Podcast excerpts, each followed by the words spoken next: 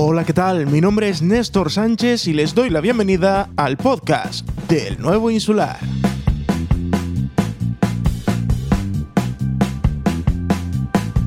Nos encontramos aquí una nueva semana más para dar debida cuenta todo lo que ha pasado a nuestros deportistas y a nuestro deporte, en concreto el de la isla de Gran Canaria y en general al de todo el archipiélago. Nosotros que nos vamos a buscar el sumario. En el día de hoy, en el apartado de actualidad, les traemos que a cuatro días del cierre del mercado de fichajes, a la dirección deportiva de la Unión Deportiva Las Palmas aún le queda mucho trabajo que hacer, sobre todo en el área de salidas. Por otro lado, Rubén Castro conseguía la pasada jornada un récord único en la liga, el del goleador en las máximas temporadas consecutivas. Y otro ex amarillo también consiguió un logro personal el pasado domingo. Pedri debutaba con la camiseta del Barça en partido oficial, disputando aproximadamente los últimos 20 minutos del partido contra el Villarreal.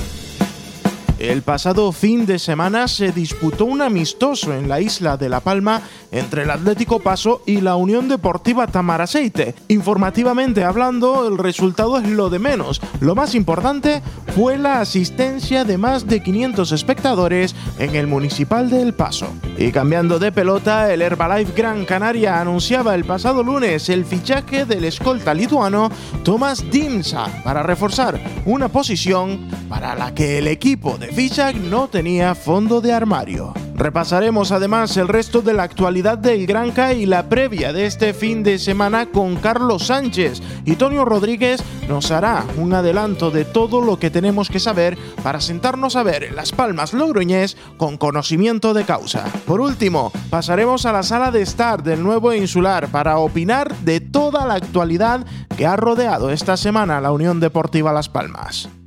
¡Arrancamos!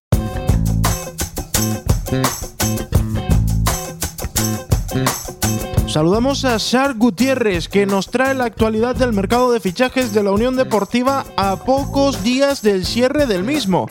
Saludos, Shar. Muy buenas, Néstor y oyentes del nuevo insular. Sí, efectivamente, la Unión Deportiva Las Palmas vuelve otra vez a apurar el límite del mercado de transferencias para terminar de confeccionar su plantilla. Y es que el equipo amarillo ya tiene cerrado el fichaje del delantero italiano Yemenelo, el cual está esperando por oficializar dicho fichaje. Y lo cierto es que para que esto se pueda llevar a cabo, se tiene que cumplir las normas que ha dictado la liga en cuanto a sueldo, en cuanto a límite salarial. Y en este caso, la Unión Deportiva Las Palmas tiene que dar salida a jugadores. Jugadores como Mantovani, Cernich, Cristian Rivera o Raúl Fernández, que están en la rampa de salida desde hace varios meses. En el caso de Araujo, que se ha rumoreado una oferta del Maccabi Tel Aviv, ya ha dicho que él quiere quedarse en la isla e intentar aportar cosas al equipo. Pero lo cierto es, Néstor, que si el Maccabi llega con una muy buena oferta y el club necesita deshacerse por la vía rápida de algún jugador, el chino podría terminar saliendo para que el delantero italiano Yemenelo ocupase su ficha. Así que todo visto para sentencia el próximo lunes día 5. Como bien dices, compañero, uno de los nombres situados en la rampa de salida es el de Cristian Rivera. Pues bien, parece que una vez más es el Huesca el interesado en que el jugador amarillo vuelva a vestir el azulgrana y nuevamente será en forma de sesión. Dejando a un lado a la Unión Deportiva, el ex amarillo Pedri sigue cumpliendo sueños, ¿sabes? Seguimos con más noticias. En este caso, el debut de Pedri González. Y es que el jugador tinerfeño hizo acto de presencia en la goleada del Fútbol Club Barcelona sobre el Villarreal por 4 a 0 del pasado fin de semana. El pasado marzo, aún siendo jugador de la Unión Deportiva Las Palmas en calidad de cedido, confesó a radio Marca Tenerife que no sabría qué hacer si jugase junto a Messi. Seguiremos las evoluciones de Pedri, seguiremos al jugador de De en su aventura por, por Barcelona y le deseamos todos los éxitos del mundo desde el nuevo insular. Y no será el único. Temporada llena de sueños la que le queda por delante a Pedri, porque además hoy ha conocido cuáles son los rivales del Fútbol Club Barcelona en la Champions League. Por primera vez en toda la historia, Néstor, audiencia, tendremos un Cristiano Ronaldo versus Lionel Messi en la fase de grupos de la UEFA Champions League. Una rivalidad totalmente absoluta que promete espectáculo. Pero no será lo único, no, porque Pedri González López será y estará ahí en el banquillo o de titular un encuentro de Juventus Barça que promete, promete dar caña, dar buen fútbol y esperemos que debute ahí Pedri González. Y de un ex amarillo a otro, porque Rubén Castro vuelve a ser protagonista con su primer gol vistiendo la camiseta del Cartagena. Gol que no le valió de nada al equipo, pero a él sí le sirvió para seguir cosechando récords. Según nuestro compañero Fran Martínez, arroba la liga en directo en Twitter, Rubén Castro ha marcado por vigésima temporada consecutiva en el fútbol profesional. Y es un dato a tener en cuenta, porque primero, no hay muchos jugadores que duren 20 años jugando al fútbol profesional. Y segundo, porque es sinónimo de gol. El Moña ha dejado una vez más su impronta en la historia de la liga. Tras la fase de ascenso en la Isla de Hierro a Segunda División Vuelve el fútbol con público a las gradas del archipiélago canario, Andrew. Regresó, por fin, el público a las gradas canarias. El delantero de 24 años, Malik Diallo, jugador del Club Deportivo Atlético Paso de la Tercera División Canaria, se pasó, nunca mejor dicho, por los micrófonos del nuevo insular para hacer balance de cómo vivió los primeros 90 minutos de pretemporada. Después de más de 7 meses sin disputar ni un solo encuentro, Diallo volvió a la grada a lo grande en el Municipal del Paso con un gol de penalti ante la Unión Deportiva Tamaraceite, el equipo visitante. Un encuentro que ahora sí que acabó con victoria visitante por 1-2 y donde se dieron cita, ojo al dato, más de 500 aficionados. No se recordaba una cifra tan alta de espectadores, al menos en suelo canario, desde por lo menos el playoff de ascenso express, celebrado el pasado mes de julio en el municipio de La Frontera, en el Hierro. La crisis sanitaria por aquel entonces había cedido un pequeño rayo de luz, permitiendo el acceso a unas 300 personas. Meses después, por fin, ya podemos decir que sí, que volvió el público a las gradas canarias. Y esperemos que no sea una medida exclusiva, excepcional. Esperemos que pronto, muy pronto, volvamos a ver a la afición animar, alentando al equipo de su tierra. Y también vuelve la afición a otras gradas, en esta ocasión a la del Estadio Gran Canaria, eso sí, en sentido figurado porque la liga aún no deja entrar afición a los campos de la competición oficial. Andrew, ¿cómo volverá el aficionado amarillo al estadio de Gran Canaria? A través de sus redes sociales, la Federación de Peñas de la Unión Deportiva Las Palmas ha anunciado que para el próximo encuentro del sábado 3 de octubre, frente al Logroñés en casa, ya se verán en las gradas las lonas de los diferentes grupos de animación.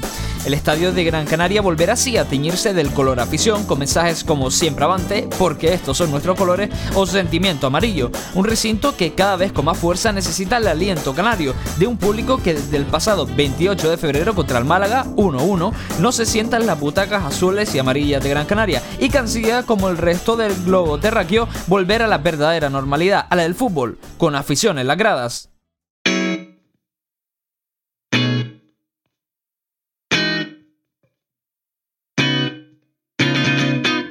Y como cada semana cerramos tiempo de actualidad conociendo todo lo que rodea los partidos de nuestros máximos representativos.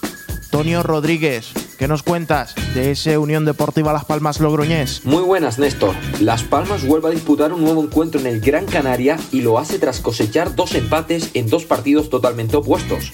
El primero con aquel 3-3 ante el Fuenlabrada y el segundo logrando sacar un punto, eso sí, con un jugador menos en Zaragoza, con el resultado final de empate a 2. Ahora el rival es la Unión Deportiva Logroñés. Un Logroñés que ha disputado dos encuentros solamente al quedar aplazado su encuentro frente al Girona por haber jugado el cuadro catalán los playoffs de ascenso la temporada pasada. Los hombres entrenados por Sergio Rodríguez llevan dos goles a favor y uno en contra, y además muestran su mayor virtud fuera de casa en saber jugar con el cansancio mental y el desgaste físico del equipo local. En este caso, la Unión Deportiva tiene la baja confirmada por sanción de Álvaro Lemos y el Logroñés llega con todo a Gran Canaria para intentar conseguir su primera victoria de la campaña. Veremos qué pasará con este duelo del que informaremos en nuestra ya habitual previa narrada. Y el Herbalife Gran Canaria que llega a la isla para recibir al Real Madrid el próximo domingo. Tras esta gira algo agridulce, nos cuenta todo Carlos Sánchez. Hola Carlos. Muy buenas, Néstor. Siete días muy intensos para el Herbalife Gran Canaria con tres partidos fuera de casa. Dos serios correctivos en Liga Andesa, en Burgos y Zaragoza, cayendo por 32 y 17 puntos respectivamente. En ambos encuentros se pudo ver a un equipo amarillo por hacer, especialmente en la compenetración, en las ayudas defensivas y en el rebote. Todo en línea con lo comentado la semana pasada. Descalabro en los terceros cuartos con las torres Kravich y Gilnason anotando a placer. Las declaraciones de Beca Burgenatze, Javier Beirán y Amedeo de la Valle en la previa del debut en la Seven Days Eurocup encendían todas las alarmas en el entorno del Granca, pero la victoria, por 11 puntos en Grecia, devolvía el crédito a los de Porfio Fisac. El Prometeas Patras llegaba al duelo con la Supercopa de su país bajo el brazo y unas últimas temporadas de mucho mérito, pero una buena segunda parte amarilla maniataba las opciones Helena. Jacob Wiley y Andrew Albisi los mejores. Importante que se vayan incorporando a la dinámica jugadores como John Shurna o Frankie Ferrari, con buenos minutos cerca de su nivel de años anteriores. El lunes, el Gran Canaria hacía oficial la sesión del lituano Tomas Dimsha, perteneciente al Salguiris Kauna. Noticia que adelantaba el pasado viernes Moisés Rodríguez para el Deportivo de Canarias Radio. El escolta báltico es un jugador muy completo con buena mano y manejo de balón, se ha desarrollado físicamente en las últimas temporadas y su papel en la faceta defensiva parece crucial en el esquema del preparador segoviano. Por delante, dos partidos en el Gran Canaria Arena antes de nuestra próxima cita en el podcast del Nuevo Insular. El Real Madrid el domingo en la competición doméstica a las 5 y media a puerta cerrada. Y el Inter 92 el miércoles 7 a las 8 de la tarde en la Seven Days Eurocup en la que se están disputando algunos partidos con público como el que enfrentó a Juventud de Badalona y Partizan de Belgrado.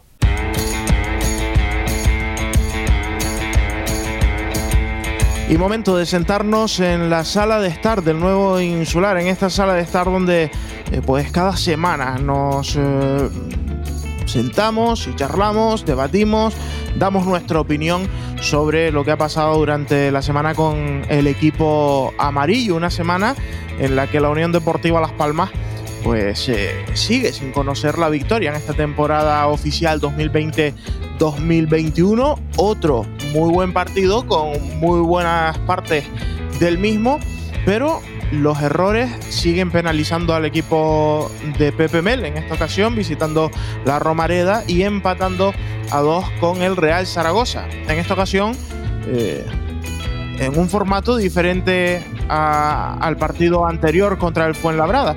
En esta ocasión era el Real Zaragoza el que se adelantaba por dos veces en el marcador y la Unión Deportiva Las siempre a remolque, incluso con la dificultad nuevamente de tener un jugador menos durante 30 minutos del partido, pues terminaba eh, consiguiendo ese punto que en esta ocasión no supo a derrota, pero sí que nos dejó algo de, de sabor agridulce. Pues yo les presento a nuestros contertulios porque ya saben que aquí son ellos los que opinan, yo simplemente les traslado los temas y nuevamente repite por tercera vez Char Gutiérrez, buenas tardes. Muy buenas, Néstor. Tonio Rodríguez, también repitiendo, buenas tardes. Muy buenas tardes, Néstor. Y se incorpora por primera vez a la tertulia del nuevo insular Carlos Herrera. Buenas tardes, Carlos. Buenas tardes, Néstor. Buenas tardes, compañeros. Bueno, eh, le hemos cambiado un poco el nombre a la tertulia, les hemos dado ese toque más informal de, la sala de estar. Estaba pensando en llamarlo hall, pero el hall este me recordaba un poquito a Chiquito de la Calzada y, decidí llamarlo finalmente eh, sala de estar. No sé qué les parece. luego que. bueno, en fin, me callo. Bueno, eh, partido 2 a 2. Eh, titulaba nuestro compañero Andrew Aren en el nuevo insular la crónica Más paciencia que puntos. ¿Están de acuerdo? Más errores que puntos, diría yo.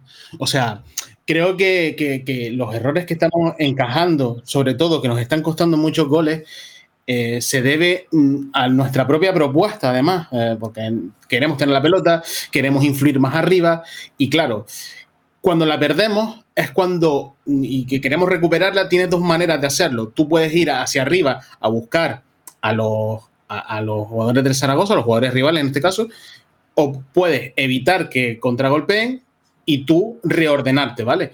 En cualquier caso, eh, en, este, en este comienzo de curso, a Las Palmas eso le está costando mucho y, sobre todo le está costando mucho el tema del balón parado. Creo que ahí tenemos un problema que solucionar.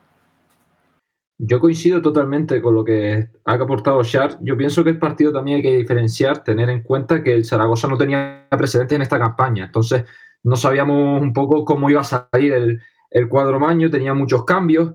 Eh, la entrada de muchos futbolistas nuevos, sobre todo en el centro del campo, también la punta de ataque con, el colombiano Juanjo Narváez y el esloveno Bukic, al que también se le vio un poco perdido en los primeros minutos, pero sobre todo yo me quedo con la capacidad de reacción que ha tenido el equipo de sobreponerse incluso con uno menos a los dos pasos del Zaragoza y sobre todo también destacar que somos un equipo joven y que tenemos que mejorar sobre todo en el tema del balón parado porque proponemos un estilo de juego atractivo. Yo creo que la gente cuando vea a esta Unión Deportiva se siente identificada, pero claro, hay errores puntuales que corregir, hay un equipo joven, pero hay mucho trabajo que corregir, que por hacer y sobre todo trabajar el balón parado porque tenemos un equipo muy joven, pero que faltan cosas por pulir y jugadores por llegar. Sí, bueno, yo coincido un poco con la tónica de mis dos compañeros. Eh, es cierto que creo que si a cualquiera de nosotros nos dice a principio de temporada que en la jornada 3 en Zaragoza empatábamos, pues más o menos lo, lo llegar a firmar teniendo en cuenta que somos un proyecto nuevo, como quien dice, pero sí que estoy con, con Néstor en que una vez más la Unión Deportiva me deja un, un sabor agridulce, ¿no? Creo que hay cosas positivas, hay muchas más cosas positivas que negativas. Eh, vamos a un campo complicado, conseguimos empatar un partido que nos pone cuesta arriba en dos ocasiones, pero no deja de ser cierto que al final volvemos a regalar dos goles, ¿no? Un gol en propia puerta, un mal rechace de Kirian que, que aprovecha eh, Javi Rojas, y creo que, que el equipo volvió a merecer más, y son ya para mi gusto, mínimo tres puntos que se nos escapan, tanto como eh, los dos puntos de, de Fuenlabrada y espero no echarlos de menos, pero creo que bueno que sí, que, el equipo da, el equipo tiene algo que no tenía que pasado, que es que la afición se siente identificada con él y creo que a falta de, ese 9 que todos ansiamos, pues tenemos equipito para, para poder mirar una temporada al menos tranquila. Hablaba Pepe Mel en rueda de prensa, Carlos, de ese, partido y sobre todo del comienzo de la Unión Deportiva Las Palmas en esta nueva temporada y eh, daba la opinión de que todo el mundo sabía a qué jugaba esta Unión Deportiva Las Palmas. ¿Comulgas con él? ¿Crees que es reconocible el juego de esta Unión Deportiva Las Palmas? Sí, yo la verdad que estoy de acuerdo con el Mister. Eh, creo que, este equipo tiene muy claro lo que juega. Eso es una de las bases principales para cualquier equipo que, quiera aspirar a algo.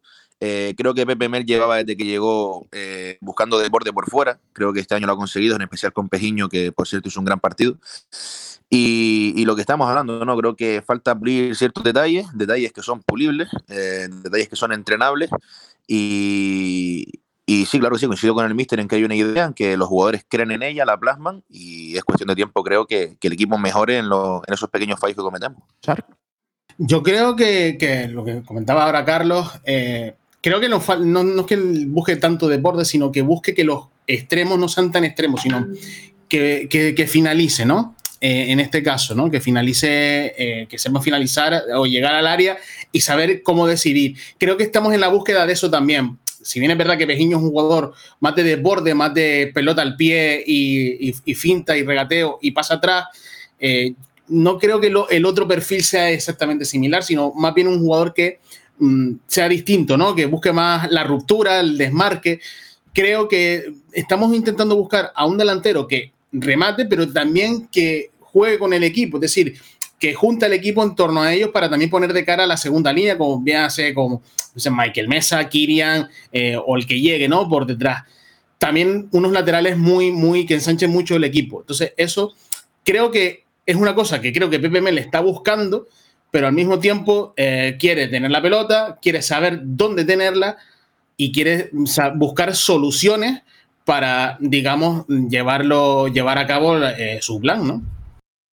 Yo coincido prácticamente con todo lo que, lo que han comentado, compañeros, pero sobre todo yo me quedo con una, sensación agridulce a la hora de, ver el tema de la presión tras pérdida de, Unión Deportiva. Pienso que ese tema se debería trabajar un poquito más, al igual que el balón parado.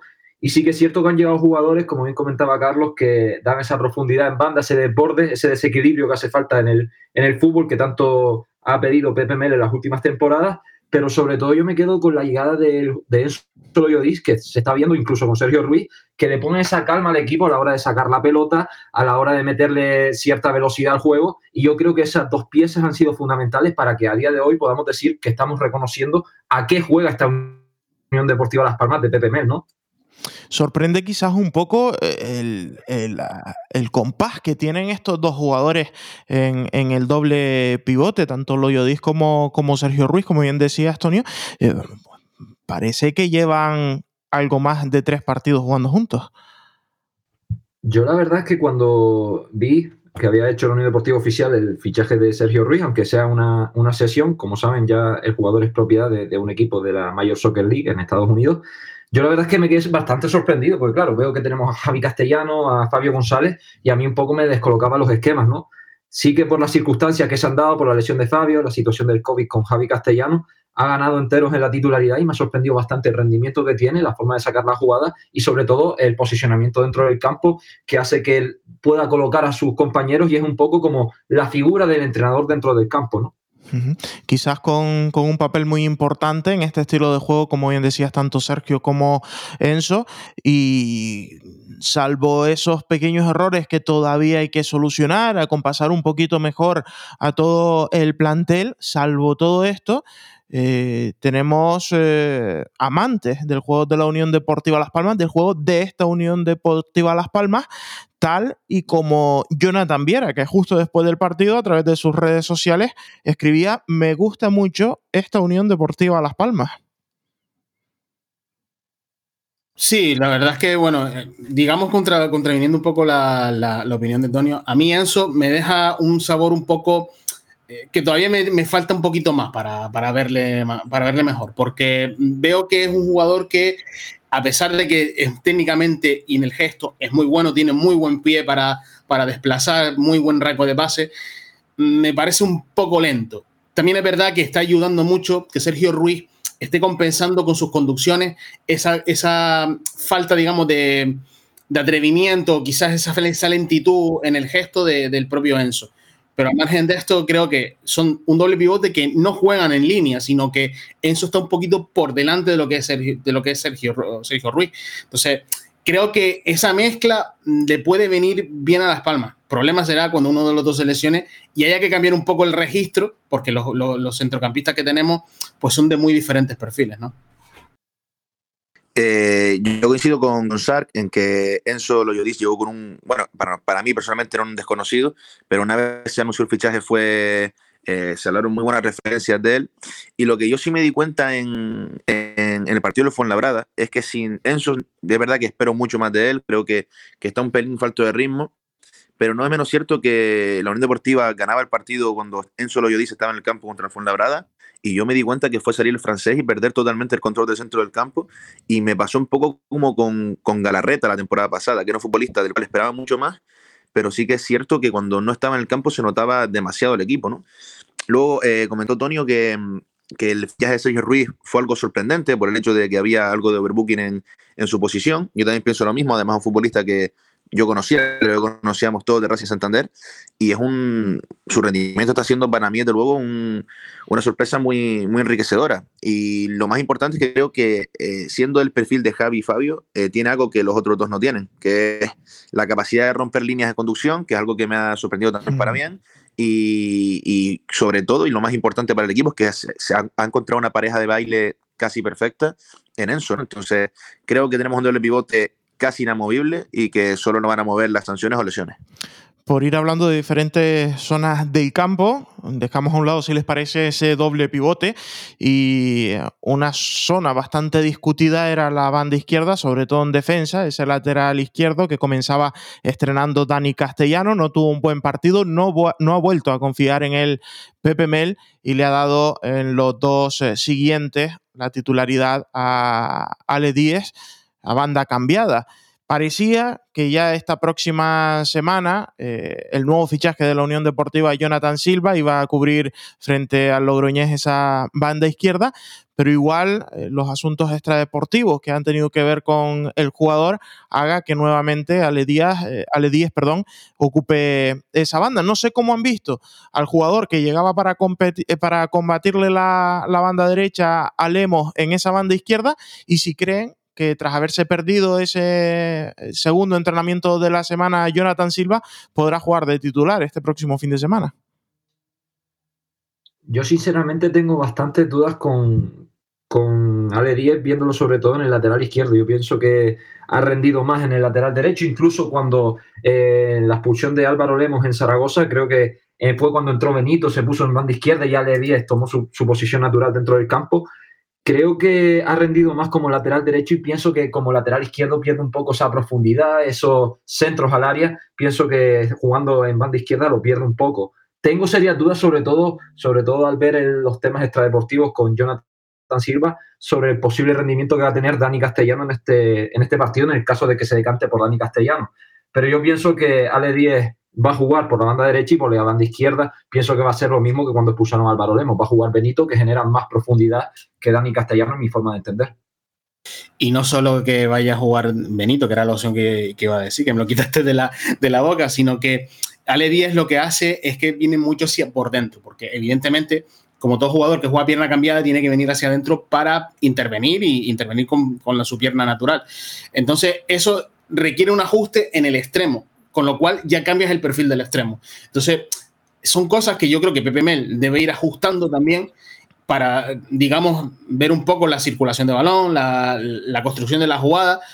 Y creo que ahí nos, vamos a tener que mirar un poco qué perfiles usar, porque si usamos a Benito eh, de extremo, eh, por la izquierda, vamos a buscar el centro, no tenemos rematador. Si vamos a buscar a Benito por la derecha, eh, jugando de extremo también, pues, lo, pues va a buscar la definición. Si vas a buscar a Benito de lateral zurdo, vale, te da profundidad, pero te, te resta a la hora de volver. Entonces, tenemos que mirar, bueno, Pepe Mel tiene que mirar en este caso qué, combinación le compensa más y qué es lo que más le puede cuadrar dada las circunstancias, porque Ale Díaz solo tiene la jugada, o por lo menos el recurso de venir hacia adentro y participar en la frontal del área y ya está. ¿Vale? Pero eh, no le da esa profundidad, como dice Tonio, de, llegar a la línea de fondo y ponerla.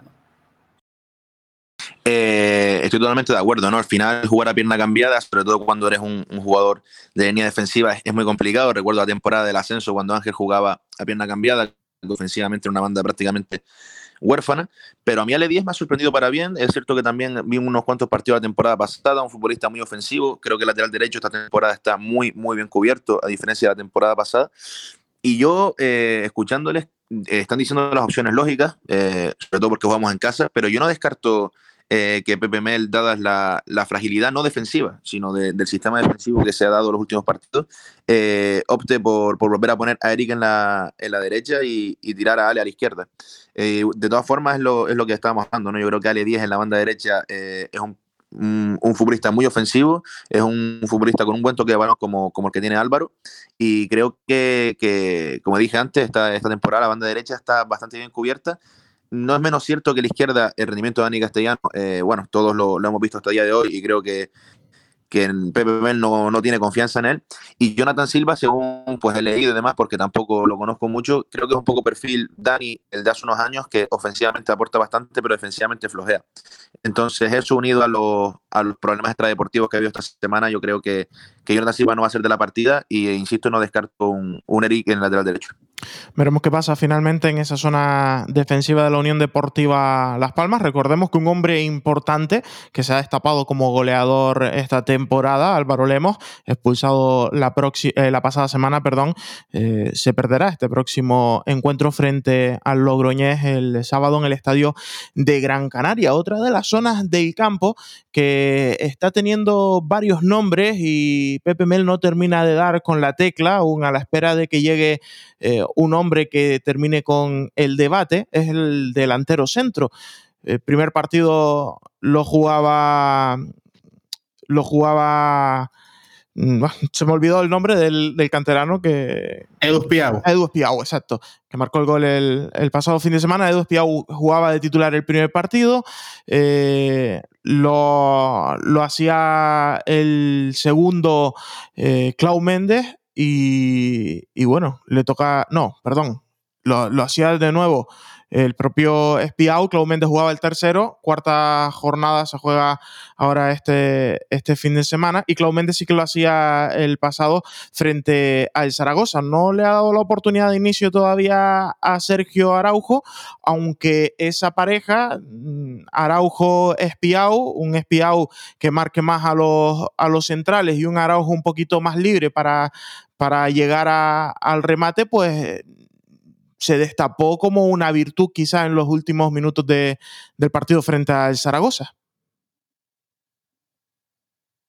Bueno, yo creo que eh, esto es una hipótesis mía. Creo que Araujo mm, lo quiero, me lo quiere un poco tirado un poquito hacia la izquierda, el pico, de, pico del área entre lateral y central eh, rival para generarle ventajas ahí. Creo, ¿eh? tengo la sensación de que, de que Araujo lo, quiere ahí, sobre todo porque con la pierna derecha puede definir bien, puede colaborar también con la entrada de un jugador como Ale, como Ale Díez, como Ale sí. Eh, entonces creo que le, le, puede venir bien para dar continuidad al juego de la Unión Deportiva. El otro día, pues la pared que hizo con, con el propio Espiau pues le, le, puso de cara, ¿no? De cara a la portería para poder obtener la posibilidad de, poner, de poder chutar y marcar el gol. O sea que yo creo que eh, Araujo va a ir entrando poco a poco porque yo creo que todavía no tiene el ritmo adecuado, digamos, para, para entrar en, de titular, pero creo que si no es esta semana, la próxima, lo veo de, lo veo de titular. Yo no sé cómo lo ven mis compañeros. Yo coincido plenamente con lo que acaba de comentar Shark. Yo pienso que Araujo, lo que le pide Pepe Mel, por lo menos, o da a entender por lo que vi en Zaragoza, es que le piden que un poco más desde banda, ¿no? Que se vaya un poco más de fuera hacia adentro y quizás olvidarse más de esa, de esa parcela de nueve goleador, ya que estamos barajeando la posibilidad de traer un delantero que se encargue ya de, marcar goles, por decirlo de alguna forma, ¿no? Sí que pienso que en Zaragoza se vieron cositas entre, entre Araujo y Espiau, pienso que conectan entre ellos bien dentro del campo, apenas fueron 12 minutos los que estuvieron ambos jugadores dentro del terreno de juego, pero pienso que Araujo eh, quizás está un paso por detrás de los compañeros como, como en este caso puede ser Benito, como puede ser Robert, como puede ser el propio Pejiño que hizo un auténtico partidazo en Zaragoza, pero pienso que sobre todo se debe más a la situación de que empezó más tarde por el tema del coronavirus y demás, ¿no?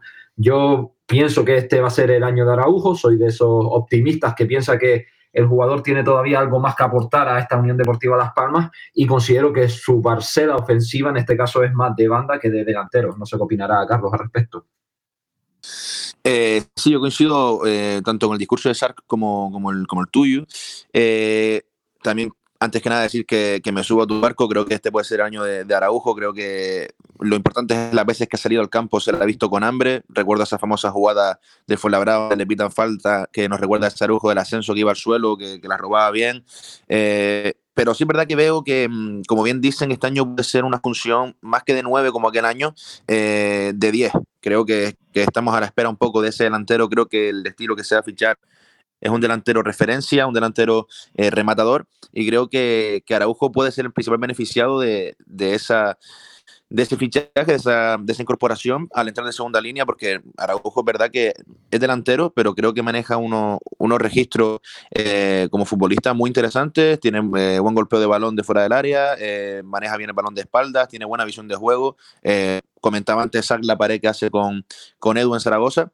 Y sí es verdad que, que también coincido con Sark en que si no es esta semana, va a ser la semana que viene donde donde ya apunta a titular porque Edu y Clau, eh, Clau, Clau de hecho no es delantero centro, eh, si no me equivoco, y Edu creo que, que es ímpetu, ganas, pero evidentemente creo que, que está bastante por detrás de Sergio Araujo en un hipotético 11 de gala, ¿no? Entonces, eh, muchas ganas de que el chino coja esa pequeña chispa que le falta y desde aquí también, eh, como bien dice Tonio, me, me, subo al barco del chino.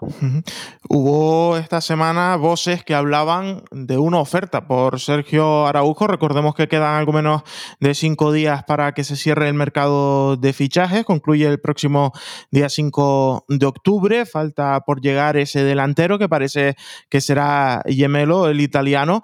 Y y sobre todo falta aligerar la plantilla porque recuerden que Cristian Cedrés no ha podido ser de la partida por eso mismo, porque no quedan fichas libres en el primer equipo para poder inscribirlo a él.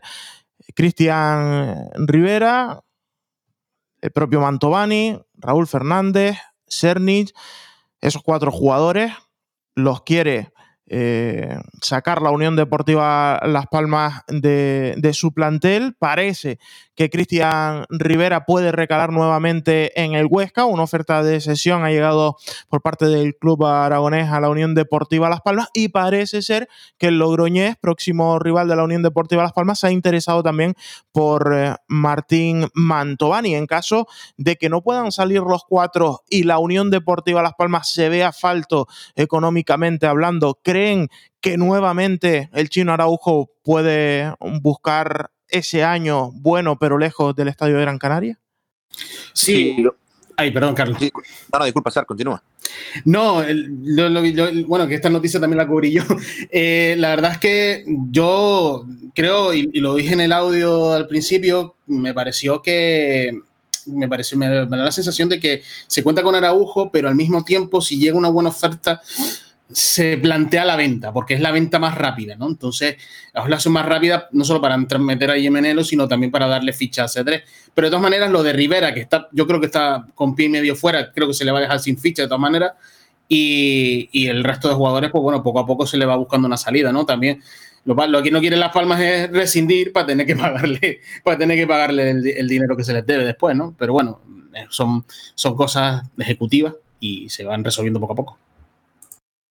Eh, yo con respecto a la pregunta que, que haces, Néstor, yo creo que este año Araujo no, el club no lo plantea, salvo una oferta irrechazable, evidentemente, que creo que dado el caché de Araujo en los últimos años no, no va a llegar.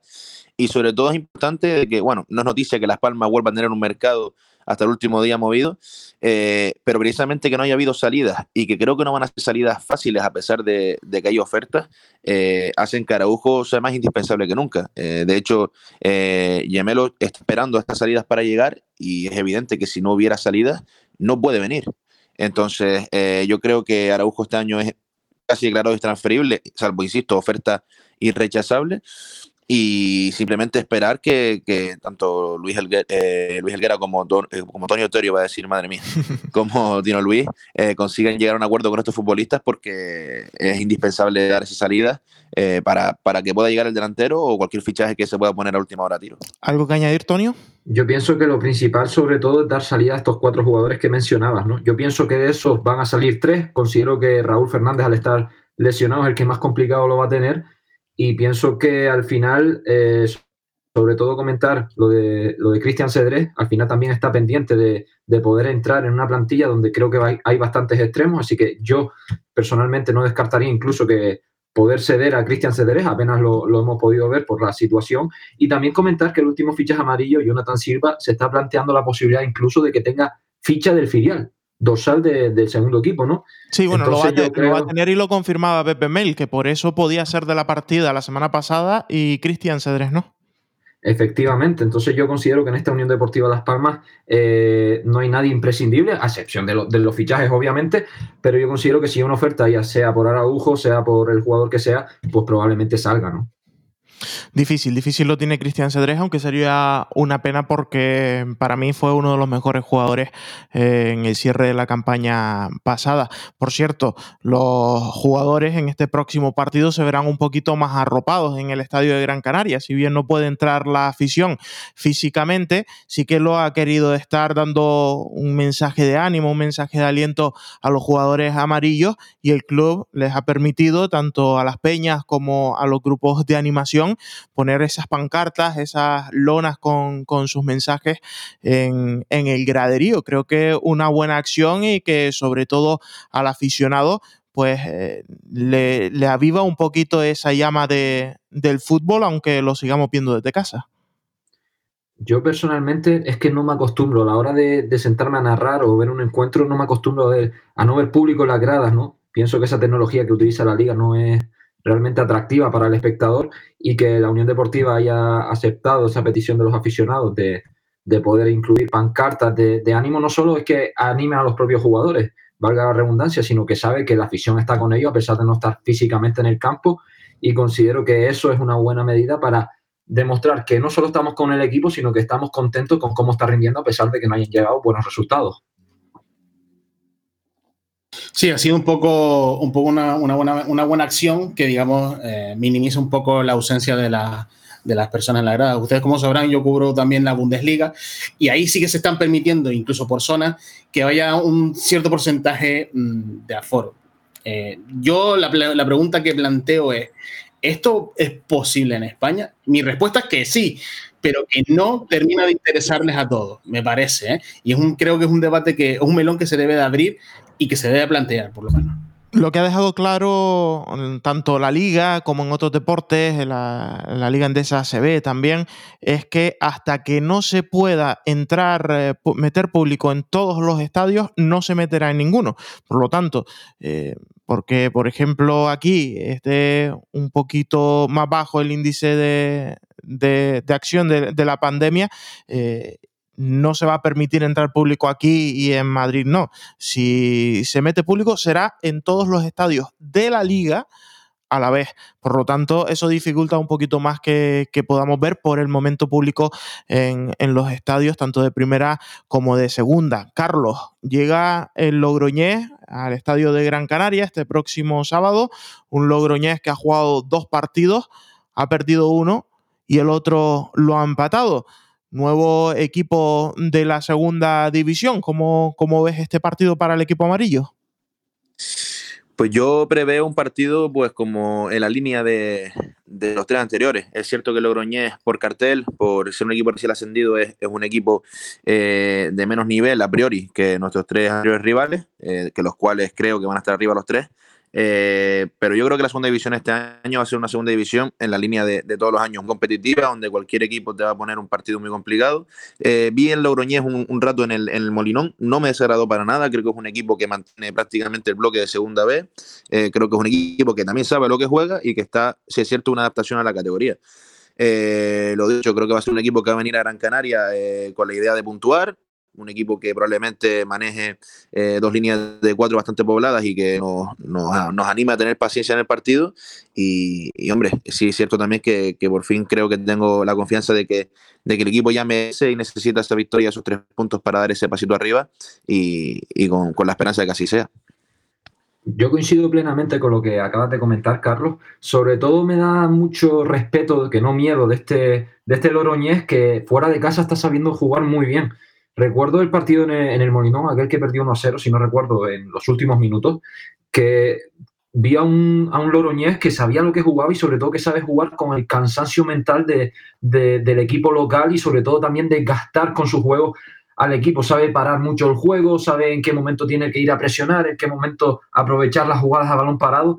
Yo espero que va a ser un partido de pocos goles, ojalá me equivoque y que pueda conseguir la Unión Deportiva los tres puntos pero yo sé que tarde o temprano, como se está dando el juego de los amarillos, va a haber algún equipo que, pague los platos rotos y ojalá sea el, el Logroñés este fin de semana. Yo, por lo que están ustedes describiendo, porque no he tenido oportunidad de ver a, esta Sociedad Deportiva Logroñés, que es, por cierto, un apunte, no es el Logroñés clásico, que ahí en Logroño hay un, hay un sisma tremendo, es el, lo que venía a ser el Barea pues lo que, lo que sí veo o noto es que son, o por lo que dicen ustedes, son, es un equipo muy parecido pues, a la forma de jugar del Mirandés, ¿no? Un equipo correoso, mm, de bloque bajo, de no dejar espacio. Creo que ahí vamos a tener posibilidad, quizás, de ver a, a jugadores más propositivos. Véase Oscar Clemente, que yo sigo apostando por él. Me parece que es un jugador que necesita, necesita un contexto así para poder lucir, yo creo. Y teniendo a Sergio Ruiz y Loyo al lado, pues yo creo que se puede, se podría dar la posibilidad o la posibilidad de, meter a Michael Mesa para cargar el área, ¿no? En, caso de que mm, juegue un delantero tipo Clau Méndez, que no sea un, un 9 referencia. En cualquier caso, estamos hablando de un equipo correoso, de un equipo que está bien trabajado en bloque bajo, que puede golpear en alguna acción al contragolpe o a balón parado pero que deberíamos, eh, si no nos impide, lograr la victoria con, relativa holgura. ¿eh? La Unión Deportiva Las Palmas en su último partido en el estadio de Gran Canaria, pues eh, sufrió el césped, sufrió en su propia casa quizás casi como un jugador más en, contra, aunque lo sufrieron los dos equipos y Pepe Mel y, el entrenador contrario, pues también lo, dejaron muy claro en rueda de prensa que el césped no estaba para jugar. Así es. Y, encima, pues la, propia liga terminaba sancionando al equipo amarillo. Parece que la empresa encargada de los cuidados del césped de, del Gran Canaria y de Barranco Seco se han puesto las pilas y luce bastante mejor. Si es cierto que hasta el día de ayer no se había pisado ese césped. Se entrenó en la tarde de ayer en el estadio de Gran Canaria y no sabemos nada a día de hoy cómo, cómo está el césped, pero muchos aficionados en redes sociales eh, comentaban que sí, que muy bien, que cuando se cortaba el césped y se tapaba bien los huecos, pues lucía muy bonito, pero que había que verlo a la hora de la, a la, hora de la verdad, a la hora de pisarlo. ¿Confían en que, en que el césped en tan solo 14 días eh, se haya recuperado o vamos a tener que sufrirlo nuevamente este fin de semana? Pues no sé, la verdad es que es una cuestión que, a mí me pilla fuera de, fuera de juego. La verdad es que con el, contexto que tenemos, la verdad es que, que tener un césped en condiciones mm, nos favorecería mucho, evidentemente, por, por la clase de jugadores que tenemos, que es de buen pie, y sobre todo de cara a las lesiones, porque si algo está teniendo la mala fortuna últimamente Las Palmas en los últimos años son el tema de las lesiones también. Entonces, creo que a lo mejor no está al 100%, pero es posible que se tapen algunos defectos de forma. Yo coincido plenamente con lo que dice Shark. Eh, pienso que sobre todo que tener un césped en condiciones, una lona, como, como se suele decir, en apenas 14 días es bastante complicado. Pienso que igual eh, podría dar que, hablar el, el, estado del césped para este encuentro. Pienso que para futuras jornadas podríamos ya tener ese problema y ojalá esté para este fin de semana ya solucionado pero considero al final que el estado del césped, eh, a lo mejor soy un poco, un poco loco al, catalogarlo como lo voy a catalogar, pero yo pienso que el estado del césped al final es como si fuera un jugador más para el equipo local. Si tú tienes un buen césped, una lona, el propio Barcelona en, su estadio, al final el estado del césped depende mucho del estilo de juego que puede plantear, ¿no? Yo considero que, que ese césped al final es lo que te va a dar eh, tener más profundidad o menos en el juego y sobre todo controlar las lesiones, que ya sabemos la racha que lleva la Unión Deportiva las últimas temporadas, sobre todo la temporada pasada con el tema de las lesiones. Convocado el césped entonces para este partido, esperemos que, esté en forma y que, y que también aporte al juego de la Unión Deportiva Las Palmas. Una pena porque se nos ha caído en el último momento la conexión con, con Carlos Herrera. De todas formas, estamos llegando ya al final de, de esta tertulia en la recién estrenada eh, sala de estar de el nuevo insular y lo único que les voy a pedir es un poco una pequeña diagnosis previa para este partido. Incluso me atrevería a pedirles, si les parece, y recuperamos también eh, la conexión con nuestro compañero Carlos, eh, como les decía, me atrevería a pedirles incluso un, resultado. Y si te parece, comenzamos contigo, Carlos. No sé si tenías algo que, aportar al tema del Sí, está y parece que se quedó pillado la aplicación.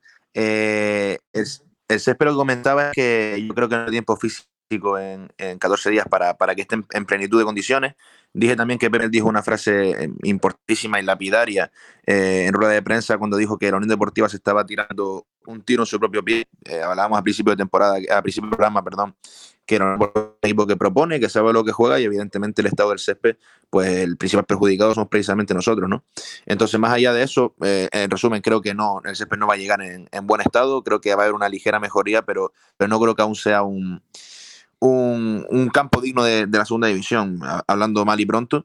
Y con respecto al partido que espero y el resultado, pues eh, lo dicho, creo que espero un Logroñés correoso, un Logroñés que venga aquí a, esperar a la Unión Deportiva Las Palmas, a plantearle un partido largo, un partido en el que, como bien dijo antes el compañero, la Unión Deportiva se desgaste y, esperar su oportunidad. Eh, y, lo dicho, prevé un partido complicado, duro, pero en el que espero que la Unión Deportiva Las Palmas eh, logre la victoria 1-0.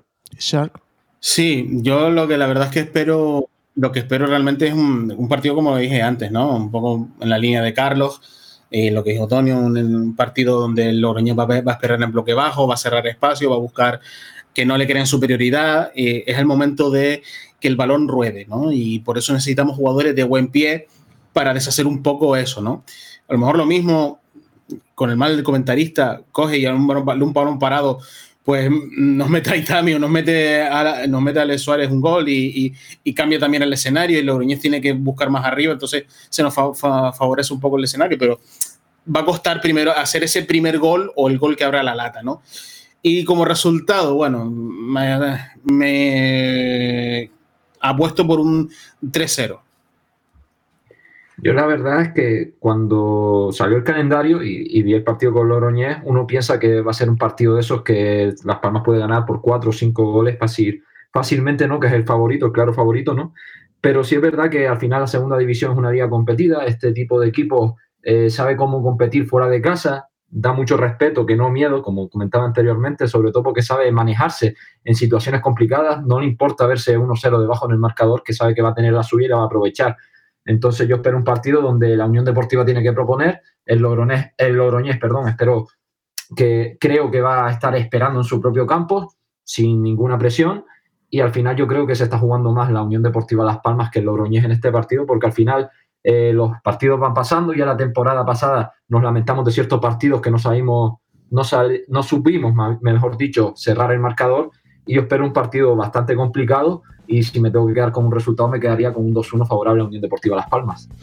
Pues positivo todos en cuanto a este partido. Esperemos eh, que no tengamos que decirnos la próxima semana y que con ello llegue la primera victoria, los primeros tres puntos de la Unión Deportiva Las Palmas en esta 2020-2021. Cher Gutiérrez, Tonio Rodríguez, Carlos Herrera, muchísimas gracias y hasta una próxima ocasión.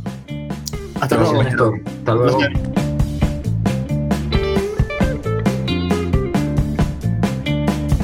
Y hasta aquí una nueva entrega del podcast del Nuevo Insular. Suscríbete en Spotify, Apple Podcast, Google Podcast, iVoox y Spreaker. Y no olvides visitarnos en nuestra web elnuevoinsular.es y seguirnos en nuestras redes sociales, en Twitter, Facebook y YouTube como El Nuevo Insular. Hasta la próxima semana.